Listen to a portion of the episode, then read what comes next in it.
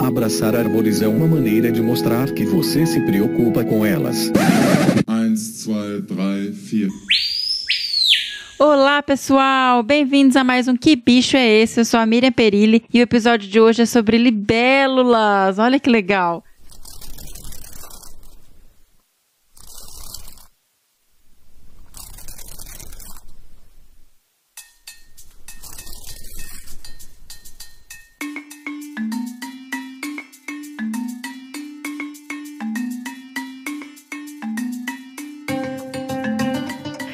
Falar sobre esse grupo incrível, eu conversei com o professor doutor Paulo Henrique Peixoto. Mas antes, vamos para os e-mails. A gente recebeu o e-mail do Tiago Almeida, nosso padrinho. Tiago, muitíssimo obrigada por escrever para a gente de novo, para que bicho é esse. É, vamos lá.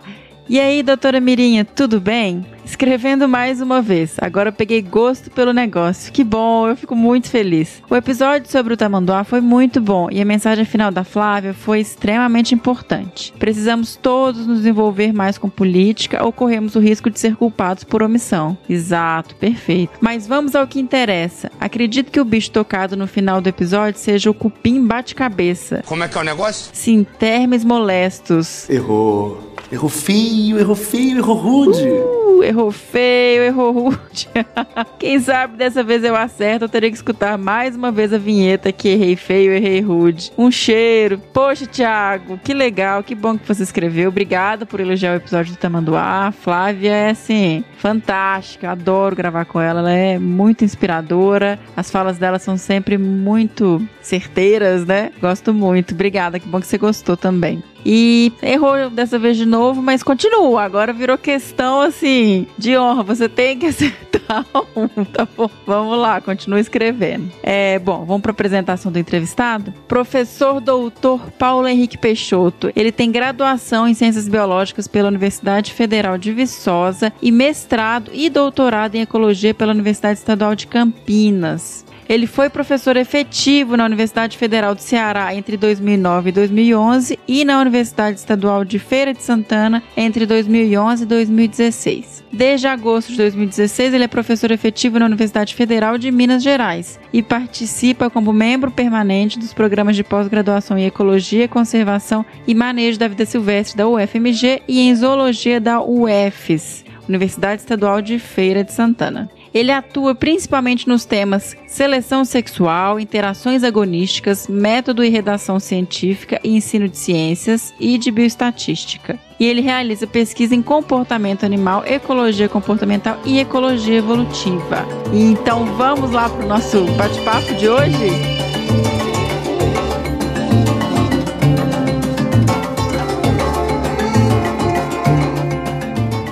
Olá, Paulo. Um prazer enorme receber você aqui no Que Bicho é Esse? Seja muito bem-vindo e obrigado por conseguir um tempinho aí para falar com a gente sobre as libélulas. Eu que agradeço pelo convite. Adoro falar dos bichos, ficar comentando caso de libélula quando o povo tem curiosidade. Ai, nossa, eu comecei a dar uma estudada antes de gravar com você e eu já achava um bicho fascinante e agora já tô mais ainda. Tô cheia aqui de, de dúvidas para tirar com você. É, eu, eu sou suspeito para falar, né? Mas eu também gosto do bicho.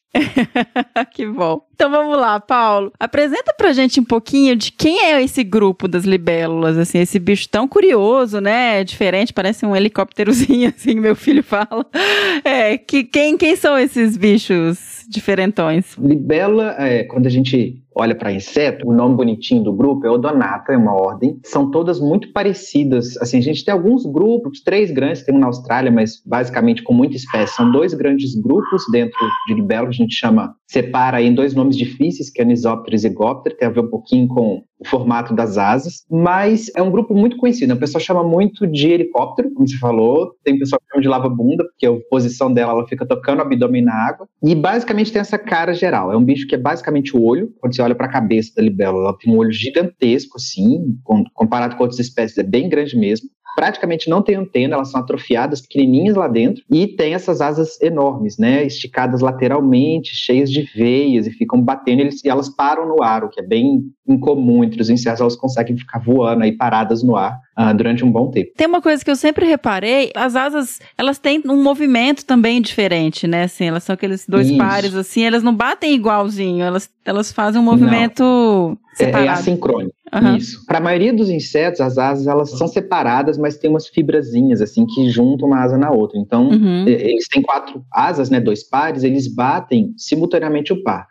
Para a maioria das libélulas, isso não vai ser para todas, elas são capazes de bater assincronicamente. Então, enquanto uma asa está em cima, a outra está embaixo e vice-versa, para cada par. E isso permite que elas controlem muito, muito, muito o voo. Elas conseguem parar no ar, elas conseguem fazer uns avanços super rápidos, elas conseguem voltar. Então, tem, tem uma variação muito grande aí na habilidade de voo. Mas tem libélula que não tem isso. Tem uma outra espéciezinha, tem uma que, que não é muito famosa não, mas ela tem a asa toda preta, assim. A- Ela Olha. inteira é preta, finalzinho do abdômen vermelho. O nome difícil é diastátops. Ela já não, não bate asas separadamente, ela bate junto e aí, de novo, não tem trabalho, mas tem gente que diz que ela mimetiza um pouco borboleta, porque de fato, quando você olha, você não diz que é uma libélula. Lembra Olha mais uma borboleta no jeitinho de voar. Paulo, as libélulas são um grupo muito diverso, tem muitas espécies. São. Catalogado, que eu me lembre, acho que a última vez que eu acho que foi desse ano, tem mais de 6 mil espécies já conhecidas, já descritas, e as estimativas, obviamente, superam 7 mil espécies aí no mundo. É, de novo, como acontece para a maioria do- dos insetos, né? Tem muita espécie não descrita, então se for em regiões que são menos exploradas, então cada incursão que você faz no campo vai, vai cuspir uma espécie nova aí para ser descrita. Mas é um grupo bem diverso, sim. É, na filogenia ele está mais lá basal, né? É um grupo bem antigo, Uhum. é, então tinham antes do- dos dinossauros, as espécies pré-históricas. Grandes, né? Tinha umas gigantes. Gigantesca. Acho que o gênero era meganeura, era um bicho enorme, com mais de metro de envergadura. Olha que loucura. É, elas existiam, se eu não me engano, era na época em que tinha muito oxigênio disponível no ambiente, Uhum. que suportava bicho muito grande. Tinha uns insetos gigantes, né? Exato. E era um predador gigantão na época, mas enfim, é, é um, é um grupo, então, já bem antigo. Então, na filogenia, eles estão mais para base, mas que tem características bem específicas, assim, de você olhar e falar assim, é uma libélula. Tem um outro grupo que acaba lembrando, o, o bicho lembra a libélula, mas não é, porque vai ter antena, vai ter algumas diferenças mais marcantes, assim. Tá. E aí também a gente falou do tamanho dessas é, mais antigas, mas as libélulas também têm uma variação grande, né? Você vê pequenininho e vê aquelas gigantes. Tem. Inclusive é que a gente tocou o som. Eu acho que era uma dessas grandes batendo a asa, assim, meio aquele barulho de, de asa batendo quando bate no vidro? Alguma coisa. Isso. Para os bichos grandões, dá para ouvir batendo asa. Eles brigam muito entre si. Então, Uhum. você consegue ouvir um batendo no outro durante a briga. E onde eu tomo mais susto, tem umas que entram dentro de casa sem querer e sai batendo no vidro. Eu quase morro nessa hora, porque né, não, consigo, não estou acostumado com isso. Mas eles têm uma batida super forte, super rápida da asa, principalmente os bichos grandões. assim. E o que que eles comem? Conta pra gente, são predadores, né? Como é que... Predador. Aquele olhão gigante ali ajuda, né?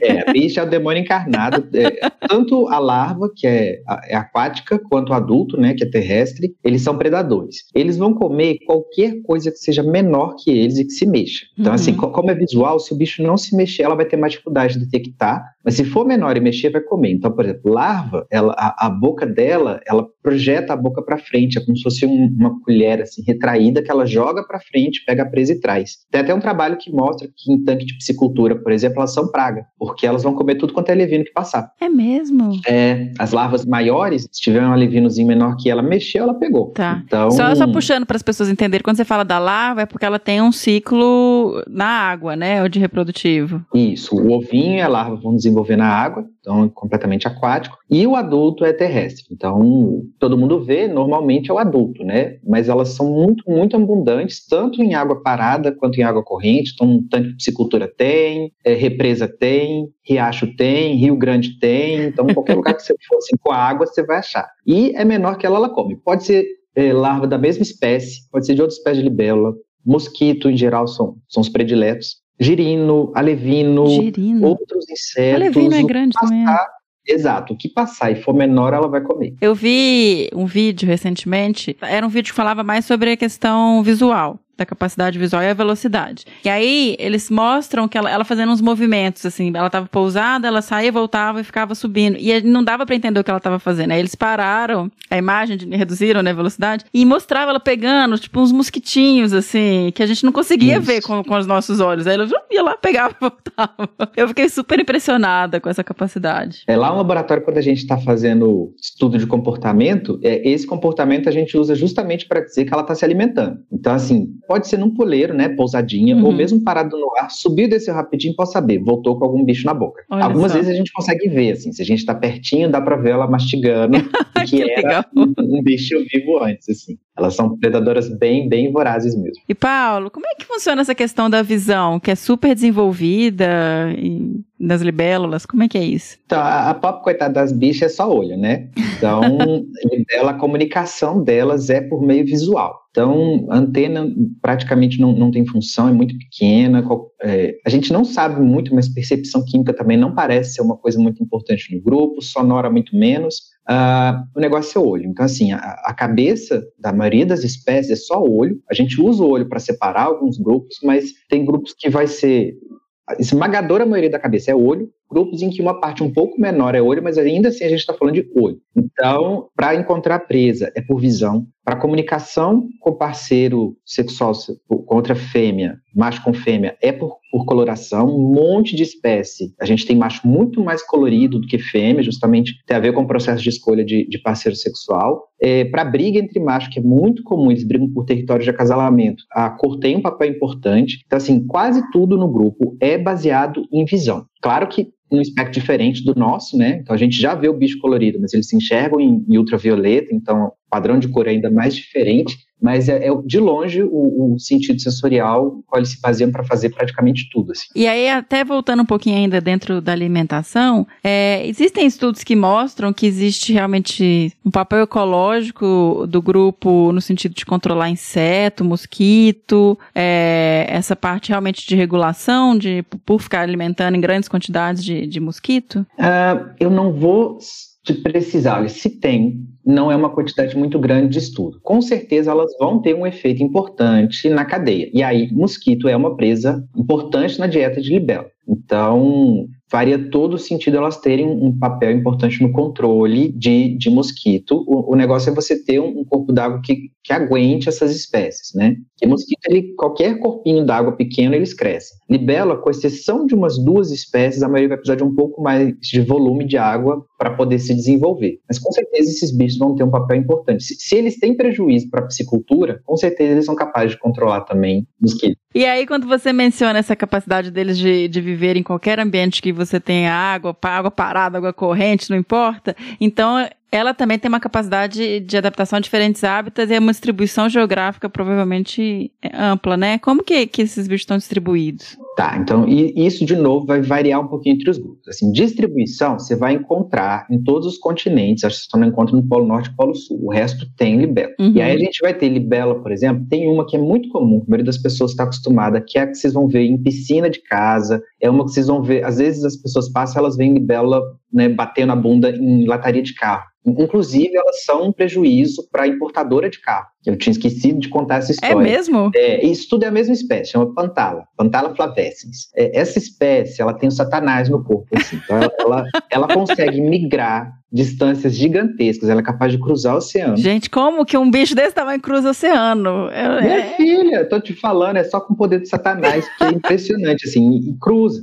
Entre os insetos, é a espécie com maior capacidade migratória conhecida. E aí o que, que acontece? Pantala, essa especificamente, é uma, ela é amarelinha. O macho é muito parecido com a fêmea, essa não tem muito dimorfismo. Ela é capaz de reproduzir em quase qualquer corpo d'água, assim, mesmo uma poça temporária pequenininha, ela bota os ovinhos ali, a fêmea, a larva desenvolve super rápido, ela vai comer qualquer outra coisa. Pode ser ovo da mesma espécie, pode ser outra larva menor que ela. E só que ela desenvolve muito rápido. Em questão de 20 dias já tem um adulto. Então, antes da poça secar, o bicho já eclode. Ele, é, ele ocorre, só ocorre em água parada. A gente não encontra essa espécie em água corrente. E aí, a fêmea ela tem algum desvio que o reflexo da lataria de carro faz com que ela confunda aquilo com uma poça d'água. Então elas ficam vipondo nessa lataria. Quanto Uhum. mais o carro brilhar, mais ela vai querer vipor. E a importadora de carros, os carros ficam em pátios, né? Gigantes com os carros estocados lá. Alguns eles botam uma cerazinha por cima, aí mesmo que ela bote o ovo não tem muito efeito, mas vários não tem uma cera, uma camada de cera. Então a fêmea bota o ovo, quando aquilo esquenta, o ovo decompõe e vira ácido sulfúrico, se eu não estiver confundindo ácido. Isso corrói a tintura da lataria. Não acredito. que isso? Eu já trabalhei num, num projeto que a gente estava estimando se elas tinham preferência por cor, por marca de carro. Vai que é igual a gente, não quero respeito aí. Então, Se elas são finas, ou se elas estão. exato, sou linda, sou rica, sobe ponho nesse Mercedes. Você não me vem com essa marca, eu não vou botar nem ovo nesse. Tem que ser dessa cor também, não quero outra, não. tá? Entendeu? Tem uma cor que combina com o meu chakra, senão não vou falar nem meu ovo, vou falar que eu tô indisposto, é assim. E aí isso gera prejuízo, porque eles têm que ficar refazendo a pintura de carro. E é carro zero, gente. É carro importado que vai ser Caramba. vendido. É, que o Então- cara que vai comprar vai falar: tem aqui, ó, uma manchinha aqui que não quero, né? Exato. Tem a manchinha, se for eu ainda falo assim, tem a manchinha, isso aqui foi de belo, eu não quero. Entendeu? Ou então falo- me dá um desconto de 20%. Exato. Você me dá um desconto de belo aí, por favor. Mas aí, enfim, aí então tem essas espécies. Então, Pantala, você encontra ela em hábito alterado, você encontra ela em hábito preservado, distribuição mundial. Então, saiu Uhum. um estudo em 2016 que fez uma análise genética que mostrou que existe uma única população distribuída no mundo inteiro, tamanha troca de gene entre os indivíduos e a capacidade de dispersão. Gente, isso é, é, é muito impressionante. Se você pensar que as É. barreiras geográficas são oceanos inteiros, não é uma coisa pequena. É Esse, Minha filha, ela vai lixando a unha, não tá nem aí. vai visitar o primo lá na Europa, volta, bate no Japão. Exato. Ah, vou fazer um voo ali, já volto.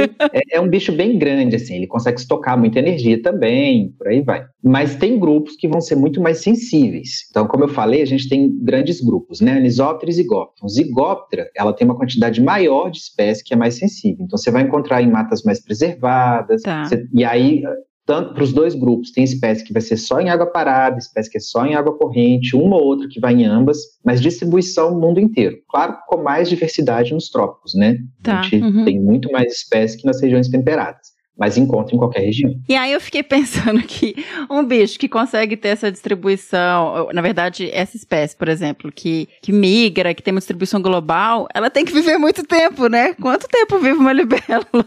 Olha, eu vou dar nessa cara, isso não eu não resisti. Gente, essa entendeu? pergunta, o Não Ricardo. vou responder esse negócio, eu não sei, eu não sei quando eu vivo ali bela, ninguém estuda esse negócio, eu vou chorar. Eu vou entregar aqui o Bob, o Ricardo Solar, ele sugeriu Deixa. que eu fizesse essa pergunta. então eu tô fazendo. Deixa o Bob comigo, vou dar na... Sabe, não falou assim, ah, eu estudei com o Bob, eu vou dar na cara dele, que eu já sei a pergunta que vem.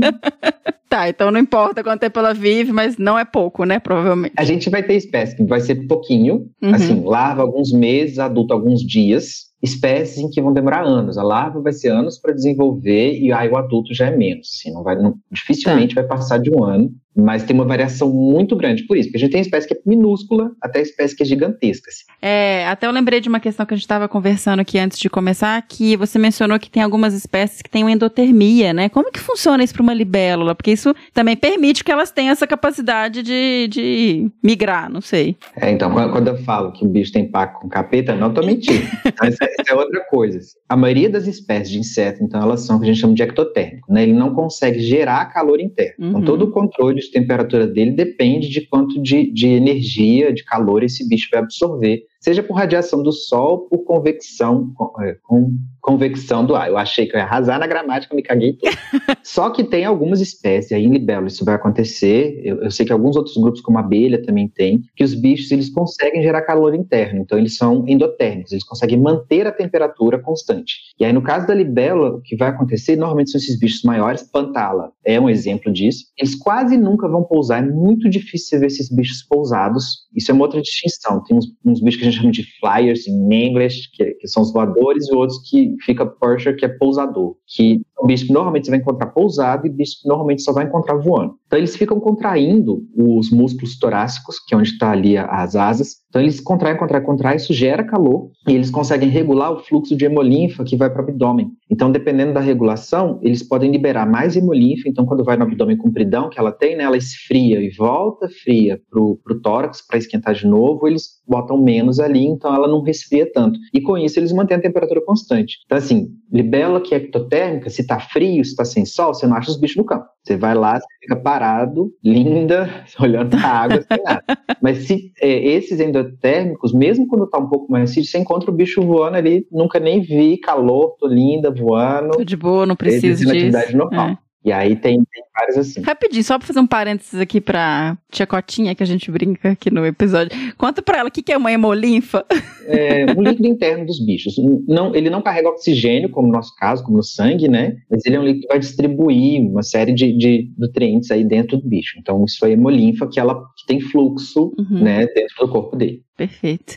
Eu fiquei pensando aqui também, você mencionou essa questão dos flyers e dos. Como é que são os pousadores aí? Pusher. Por- por- e não- eles não andam, né? A libela, ela não Eu não vi- nunca vi uma libélula andando, ela não usa as perninhas dela pra caminhar. Eu também nunca vi, não. Normalmente, o bicho de deslocamento é pelo ar. Então, assim, quando ele pousa, vai ser para ficar paradão. Normalmente é um macho esperando ali a fêmea passar. E deslocamento pelo voo. Não, não vejo caminhando, não. Tá, então agora que você falou do, do macho esperando a fêmea passar, vamos falar da, de reprodução, porque você já mencionou que eles são coloridos, que tem aí umas características. Quero saber como é que esses bichos se reproduzem. Então, Deve ter variação de sexo- grupo, não sei. É, falar de sexo para mim é difícil, porque eu só gosto, eu sou religiosa, não gosto, então não falo dessas coisas, tá? Adoro.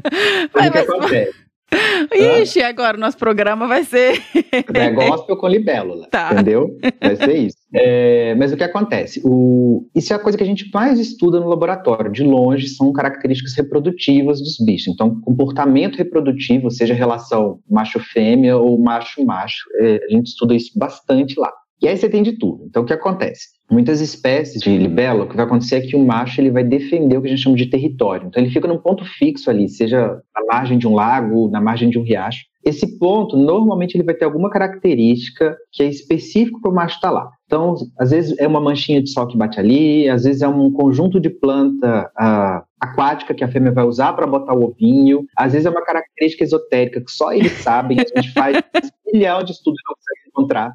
Às vezes a velocidade da correnteza, mas enfim. Então eles ficam parados nessas áreas e isso são os que a gente chama de territórios de acasalamento. Então esses machos, eles brigam por esses territórios. A briga durante o voo, eles saem se batendo. Alguns não necessariamente vão se bater, ficam só voando assim até acabar a gasolina, mas eles vão brigar pela posse desse território e esse território pode, pode, mas não necessariamente vai receber a visita das fêmeas. E aí quando a fêmea visita, esse macho vai tentar copular com ela. E aí que vem um monte de variação. Então, por exemplo, na briga, tem algumas espécies que a cor do macho é um indicativo da força dele na briga. É, essa força aí pode ser quanto de gordura ele tem, seria a gasolina. Se ele é mais saradão. Se ele é mais saradão, porque ele tem mais músculo. Na realidade, ser mais gordo é melhor. Ah, é verdade, é. É, ele pode ser um bicho maior também. Isso pode ajudar. E aí, como tudo é baseado na visão, esses machos eles se avaliam antes de sair brigando mesmo, de, de ter porrada física. ah, eles se avaliam usando essa, essa intensidade da coloração ou das manchas que eles vão ter no tórax, no abdômen, na asa, e decidem se eles vão entrar na briga ou não com base nisso. Normalmente, quando eles são muito parecidos, eles tendem a ir para briga. Quando tem uma diferença muito grande, aquele que é mais fraco já fala assim: pra que eu vou perder meu tempo apanhando desse daí? Eu vou embora ali naquele outro território que tem um igual a ele. Pega ela aí, tô, vou, vou, vou pro outro lado. Exato. Pode ficar com ela, não quero, não tô afim de sair roxo. E aí é bem bacana, por exemplo, tem uma espécie na, na Amazônia, chama Calcopteryx scintillans, ou rutilans, acho que é scintillans, é porque tem as duas.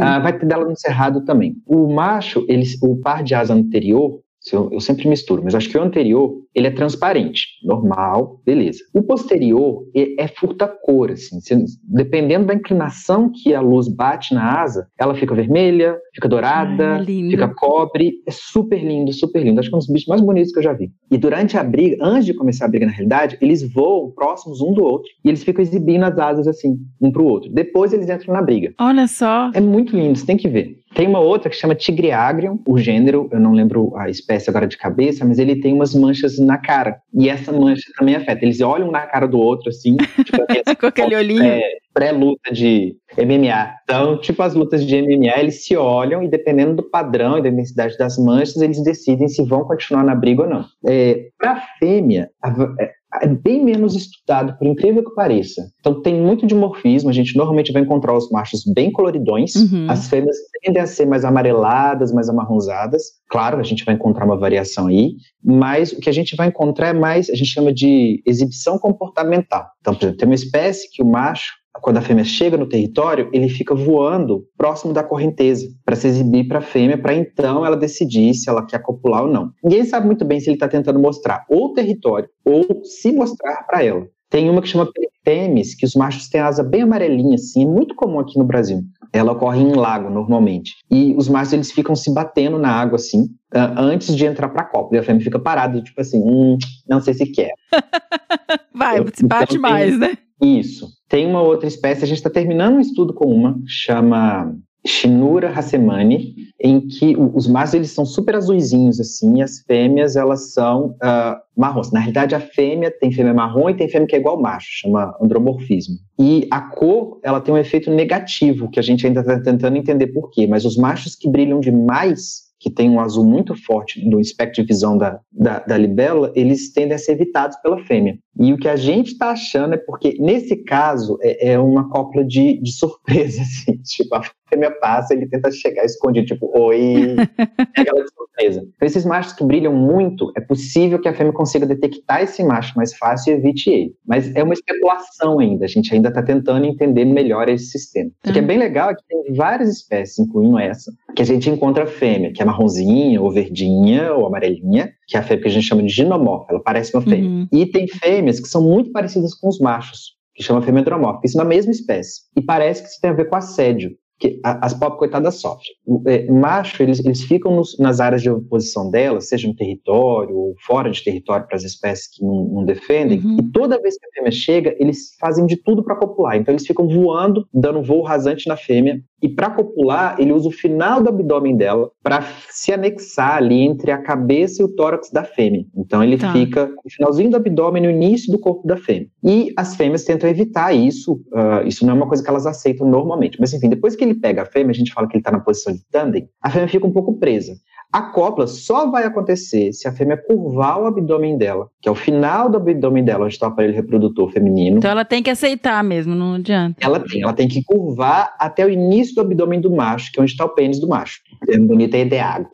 E aí, uh, se ela fizer isso, copula. Mas o macho tem a opção de não soltar a fêmea enquanto ela não fizer isso. E aí o que, que acontece? As fêmeas, quando elas vão então para os rios ou para os lagos para ovipor, tem uma quantidade assombrosa de macho que fica tentando entrar em tandem com, a, com as fêmeas. E isso pode atrapalhar o processo de oviposição. Então, Entendi. se a fêmea, por exemplo, já copulou, ela não consegue ter paz na vida dela porque os demônios não deixam ela ouvir pouco, porque o tempo todo ela está tendo voo rasante em cima dela. Então tem gente que sugere que essas fêmeas andromórficas, elas, elas evoluíram, né, foram favorecidas, porque isso reduz o assédio. Como o macho confunde ela com outro macho, ele não tenta tanto assediar, então ela consegue ouvir pouco. Mas tem um custo, né? Que se tiver muito macho, isso é bom para andromórfica, que parece macho, mas é ruim para que parece fêmea, porque ela é muito assediada, não consegue ouvir pouco, andromórfica consegue copular e ouvir pouco. Mas se tiver pouco macho, pode acontecer alguns períodos do ano, inverte, né? A andromórfica não consegue ninguém, a ginomórfica copula e consegue ouvir pouco. Então tem, tem um balanço aí que parece variar. É, agora eu entendi, porque eu tava pensando nisso, falei, uai, então por que não foi selecionado, né? Assim, mas tem que ter esse. É, e, e não é todo, toda espécie que vai ter. A gente encontra algumas, principalmente dentro do Disigóptera, que é esse grupinho, ele normalmente. Uhum. Normalmente não, é, é, é um a subordem, a gente encontra dessas fêmeas andromórficas e ginomórficas. Em Anisoptera, eu não me lembro de algum trabalho que tenha demonstrado, mas tem, eu já vi em campo fêmeas andromórficas e ginomórficas, mas é mais raro. Tá, que interessante isso. Ah, é bem legal isso, não? Vocês estudam. é o que vocês mais estudam, essa parte de reprodução, então. Sim, a gente estuda mais do ponto, do ponto de vista de entender as brigas entre os machos e se de fato vencer, dar acesso à fêmea e por aí vai. E o que, que eles fazem durante a briga. Tá. Então, esses comportamentos ritualizados, tem determinados padrões de voo que eles vão usar, né? Sempre sair se batendo, a história uhum. da coloração é onde a gente vai investir mais aí com as libélulas. E como que vocês estudam isso? Conta pra gente, como é que vocês fazem, nesse caso, com essa pergunta específica, né? Essas perguntas específicas, como é que vocês fazem para estudar as libélulas em campo? A gente leva água benta, entendeu? A gente reza, porque os bichos nunca fazem o que a gente quer, mas, uh, bom, libélula, normalmente os trabalhos são feitos em campo, não é um bicho que a gente leve muito para laboratório, né? Como o bicho depende muito de voo, precisa de áreas grandes, é mais difícil. Tem experimentos em campo com estufas grandonas assim. Mas para a gente fazer essas coisas, o procedimento padrão é a gente vai encontrar a população, né? Então a gente vai percorrer o riacho o lago procurando a, a espécie que a gente está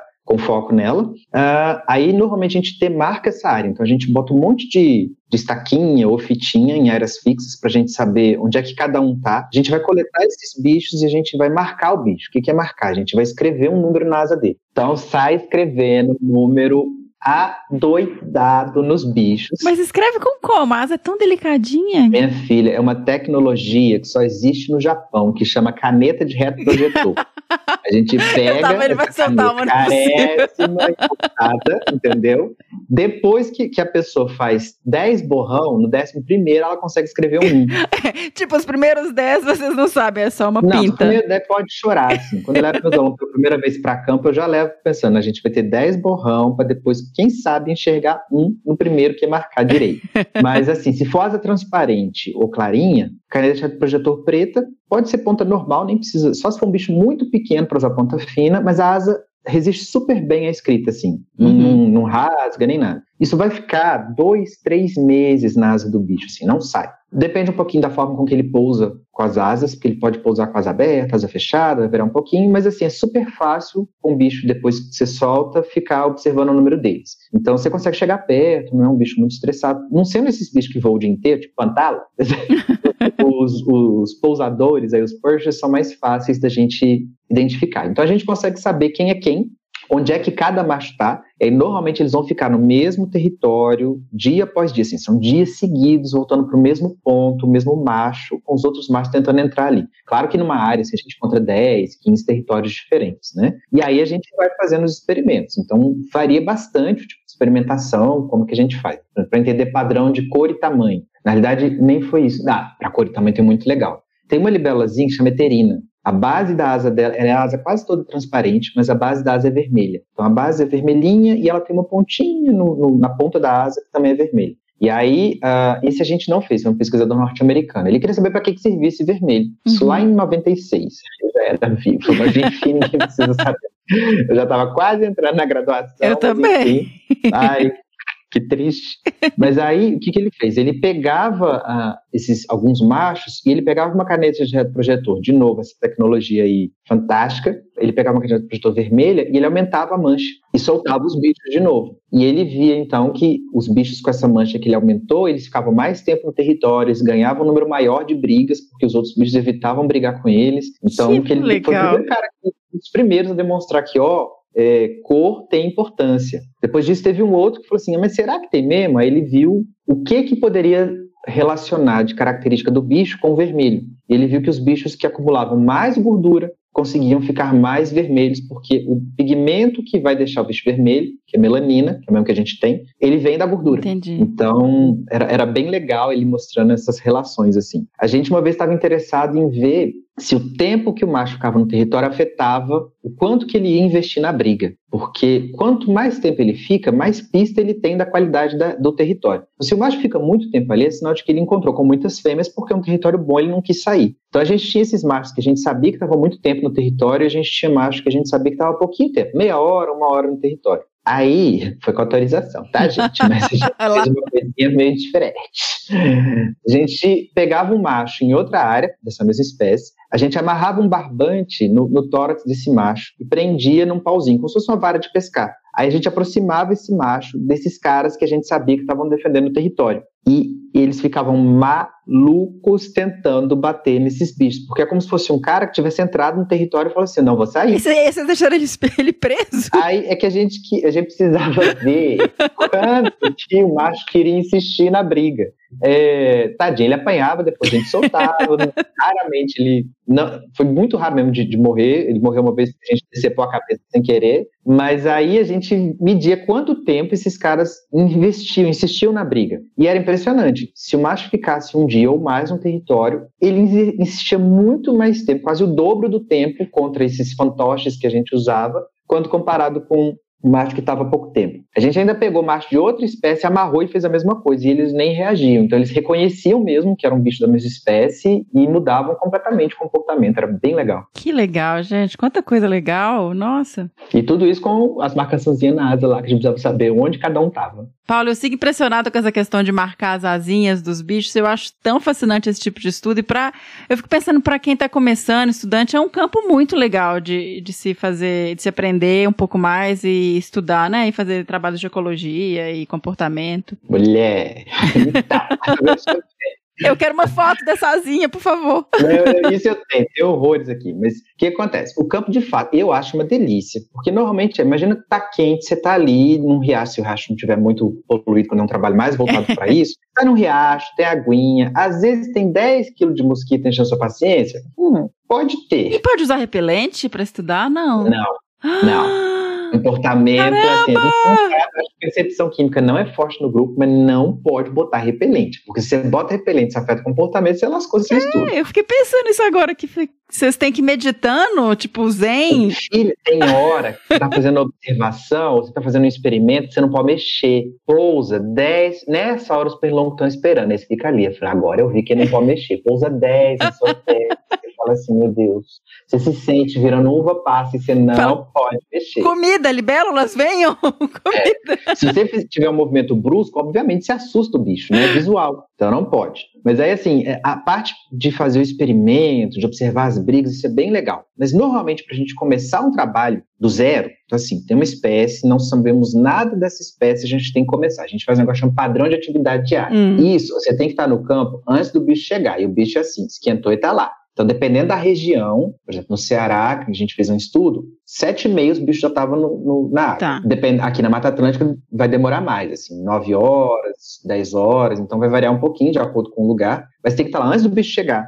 Você tem que passar o dia vendo tudo que esse bicho vai fazer. Então você só vai embora porque foi embora. E ele vai embora quatro horas, cinco ah. horas. Então, nos dias de padrão de atividade diária, você quer morrer. é necessário. Porque você precisa saber o que, que ele faz quando ele faz. Porque ele não faz a mesma atividade ao longo do dia. Então, por exemplo, normalmente eles chegam, eles vão estabelecer reestabelecer os territórios. Normalmente os machos tentam voltar para a mesma área. Nesse momento eles brigam horrores, assim, pancadaria, gritaria para tudo quanto é lado, dos bichos brigando. Depois disso, normalmente o macho chega primeiro. Aí as fêmeas começam a chegar. Aí é quando começa a tentar todas as tentativas de cópula, eles ficam malucos tentando copular. Aí tem um momento que a maioria das fêmeas está copulada e começa a oposição. Dependendo da espécie, continua briga. A oposição, dependendo da espécie, é quando dá uma acalmada no sistema, que estão as fêmeas ovipom. Passou isso, já aí para o meio da tarde, eles começam a se alimentar, que é quando tem aquele voozinho que você falou. Aí você começa a ver bicho fazendo isso o tempo todo, que é quando eles vão comer bastante ali. Depois disso, eles vão embora. Se for área florestal, normalmente copa de árvore. A área mais aberta, eles vão pegar algum arbusto, alguma coisa para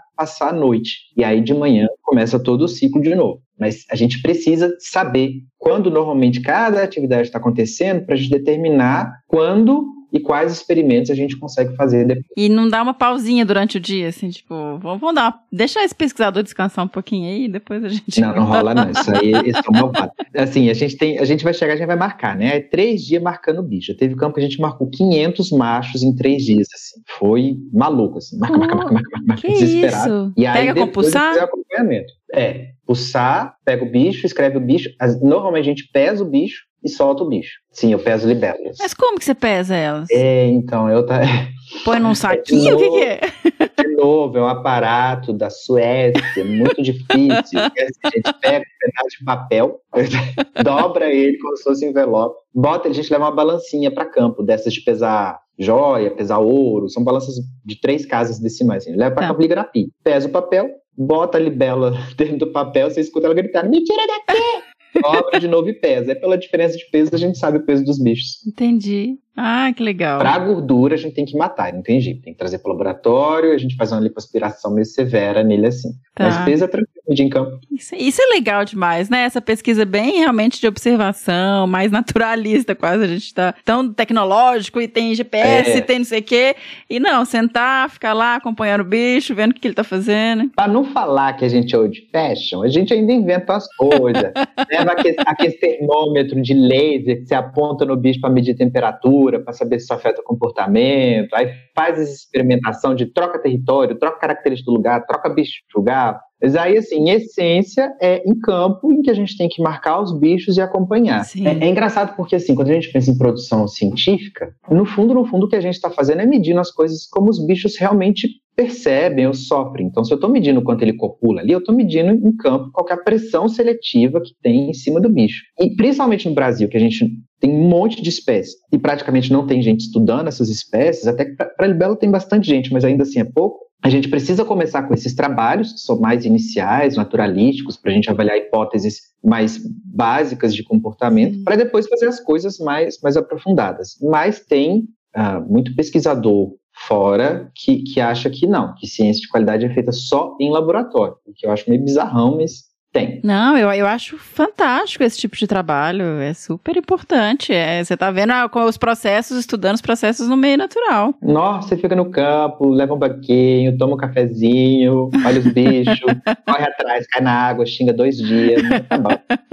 E aí, Paulo, eles fazem a cópula no ar, né? Igual você já tinha mencionado. A gente, quando a gente vê eles grudadinhos, é isso, né? Basicamente. Isso, faz um coração. Quando ela, quando ela a Ai, direciona o abdômen dela assim, fica parecendo um coração voando. E aí, de novo, tem espécie que vai ser tudo no ar, assim. O macho entra em tandem com a fêmea no ar, ela curva o abdômen no ar, eles ficam. Aí, quando ela curva o abdômen, é quando começa a mesma cópula, né? Tá uhum. Tá tendo transferência ali de esperma. Eles vão soltar e ela vai começar a ovipor. Aí, tem duas coisas bem legais nesse processo, que eu acho que eu tinha esquecido. A primeira é que nessas que ficam voando normalmente, depois que a fêmea começa a ovipor, o macho ele fica voando em cima dela. A gente chama isso de guarda de parceiro. Então, se a fêmea ah. anda um milímetro para a esquerda, ele anda um milímetro para a esquerda. Se ela anda um centímetro para frente, ele anda um centímetro para frente. Porque toda vez que um macho tenta interceptar essa fêmea, ele vai fazer, tentar começar uma cópula, esse macho vai desesperado espantando esses outros machos. Deixa meus genes.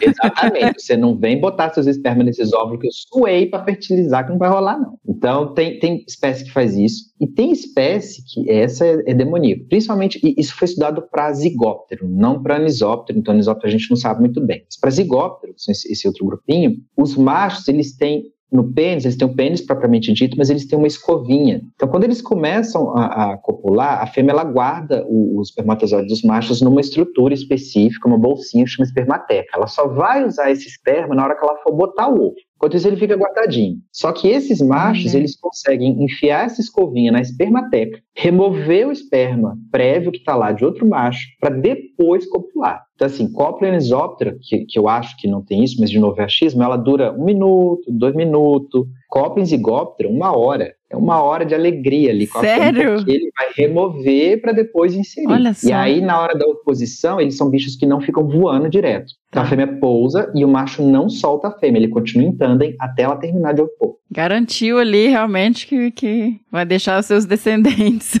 Exato. Acho, acho que a única variação disso, uma das, vai ser nessa espécie vermelhinha que eu falei, que chama eterina, que a fêmea ela mergulha para ovipor, mergulha completamente, ela entra totalmente dentro do riacho, ela é de água corrente, e ela pode ficar até meia hora dentro da água ovipondo, aí o macho perde contato com ela. Ele ainda fica voando ali perto, uhum. mas ele perde o contato visual com ela normalmente. Aí tem uma outra, chama Mecistogaster, essa é bem legal. Essa a gente não encontra perto de riacho. Ela é um bicho muito comprido, assim, ela vai seguramente ela tem um comprimento maior que de um lápis ou uma caneta. Sério? É gigante. É, ela é fininha, ela é mirradinha, ela não é um bicho parrudão, ela tem um comprimento bem grande, assim. Eu não vou saber precisar, mas talvez uns 15 centímetros, dependendo da espécie. Tem uma na Costa Rica que chama Megaloprepus, que é a maior, assim, gigante. E aí o que acontece? Esse bicho, ele é, ele é especializado em reproduzir em oco de árvore. Então, oco de árvore, quando chove e acumula água, eles botam os ovinhos lá dentro. Então, ela tem um abdômen gigantão, porque justamente permite que ela consiga inserir esse abdômen dentro do oco para reproduzir. E é um bicho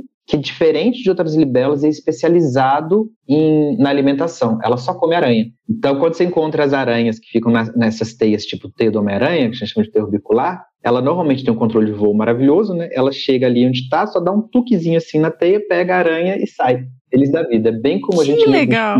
De novo, não tem nenhum estudo que mostre assim, só come aranha. Mas em campo a gente vê o bicho comendo aranha o tempo todo. Gente, fantástico. E só você vai encontrar ele, obviamente, em áreas de mata, né? Então tem que ter mata bem preservada com árvore grande que tenha oco. Você mencionou, eu pensei essa questão do controle de voo, né? É um bicho que ele é super rápido, mas ao mesmo tempo ele consegue ter essa parar, igual você falou no começo, e ficar uhum. com domínio total ali do. do Exato, que é justamente por conta desse, desse batimento assíncrono aí da asa. Quando, de um mesmo lado, né, quando uma asa está para cima, outra está para baixo, isso acontece simultaneamente do outro, então ele consegue permanecer paradinho no ar, assim, sem muita dificuldade. Tá, e aí a fêmea vai, põe, e aí põe num, num, num, alguma folhinha, alguma coisa assim, dentro da água, como é que é? No cantinho e deixa é direto na água. Ela vai enfiar o, o abdômen dela por dentro do, do, oco da árvore e soltar o ovinho dentro da água. Tá. Depois sai. E, aí eu, eu, não lembro de ter visto assim. Obviamente, alguns vão fazer durante o voo, é possível que algumas pousem. Nesse grupo, elas podem pousar. Tem ah. outras que são só em bromélia, mas é a mesma história. Vai por dentro da bromélia, chama leptágrano esse bicho.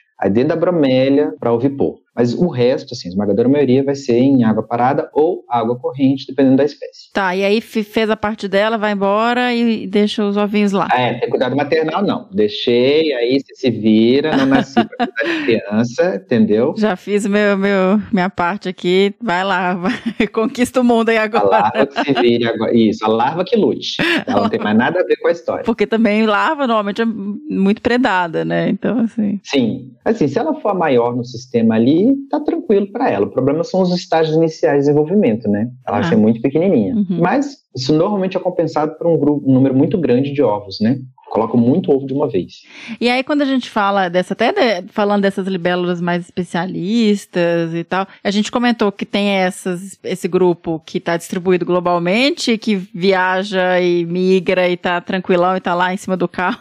Exatamente, seguir na vida. É, mas essas mais especialistas, eu não sei se tem algumas endêmicas, existe alguma ameaça, realmente alguma libélula ameaçada de extinção, que esteja em risco ou por tem. perda de hábitat ou por, sei lá, uso de defensivo químico? químico, não sei. Tem, tem, tem, tem algumas espécies que estão na lista de espécie ameaçada e é um grupo que tem muita gente usando como bioindicador. Então, ah, isso é legal. É, tem bastante e aí eles podem usar de tudo. Então a gente pode ter ausência de algumas espécies que indicam que o sistema está degradando. Então, normalmente, por exemplo, tem espécies que vão ocorrer mais frequentemente se você tiver uma área de mata preservada. Tem espécies que vão ocorrer mais frequentemente se você tiver uma área de cerrado preservado. Então, elas vão ser bem específicas de características daquele sistema. Vão ser muito sensíveis à mudança em poluente da água, por exemplo, em entrada de luz. E tem espécies que é o contrário, a gente chama de tem, tem, um termo que o pessoal divide em espécies vencedoras e perdedoras. São espécies que conseguem é, aumentar em abundância quando degrada espécies que reduzem. Então, tem uma outra espécie que, se você degrada o sistema,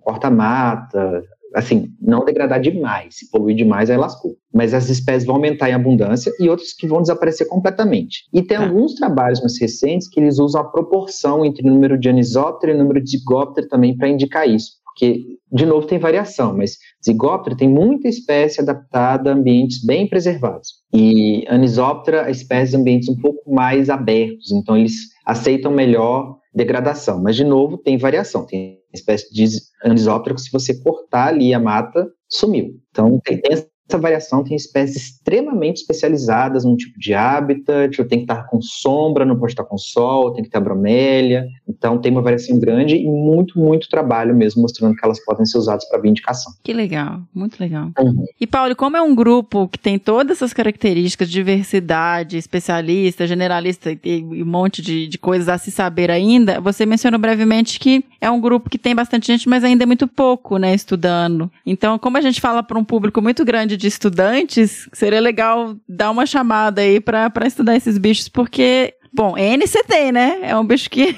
você consegue. Na, exato. Uma coisa que eu sempre falo no laboratório é assim, gente, para comportamento, que bicho, que tem muito, porque é fácil. Você chega lá, tem um montão. Uhum. E mesmo esses bichos que são especialistas, se for na área que eles ocorrem, você vai achar sem dificuldade. Então, assim, quer estudar? Vem estudar comigo, tô precisando de aluno.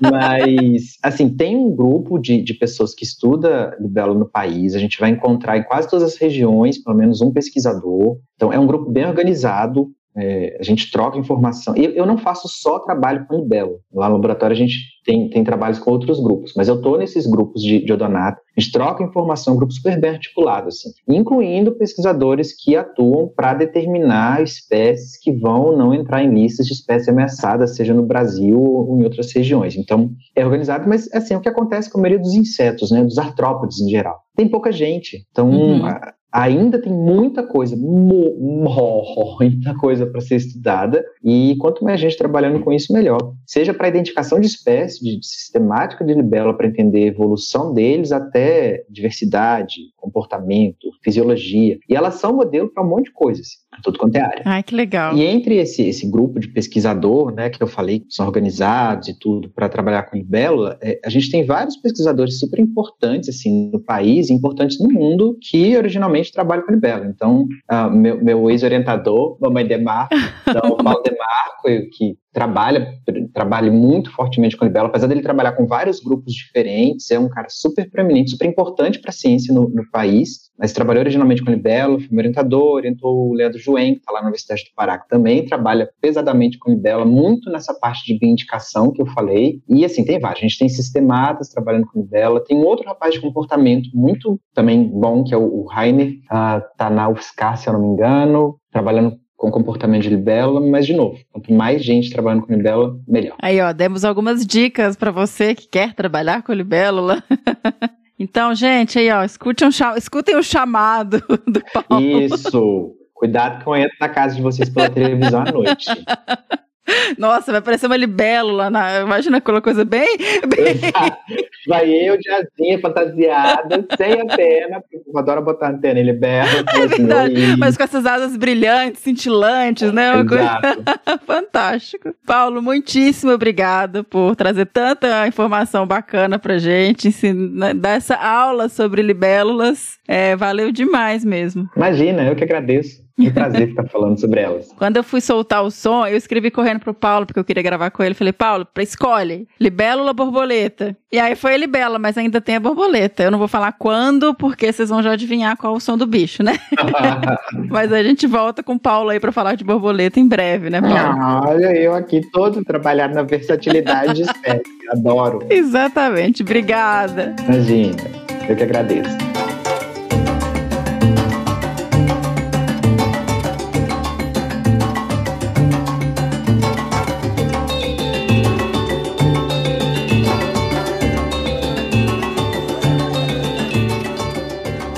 E esse foi o episódio sobre as libélulas. Eu achei incrível, aprendi um monte. Espero que vocês tenham gostado também. E vamos lá pro nosso bicho do próximo episódio? Toca aí, senhora.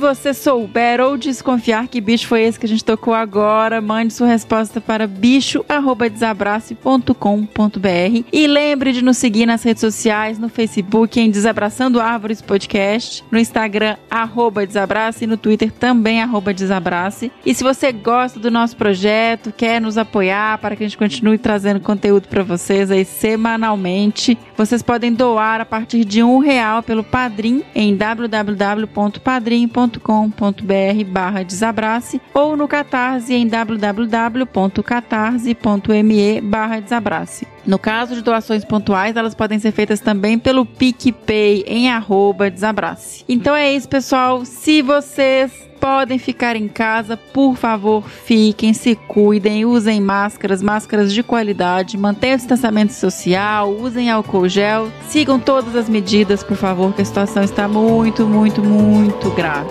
E até o próximo Que Bicho é esse? Até!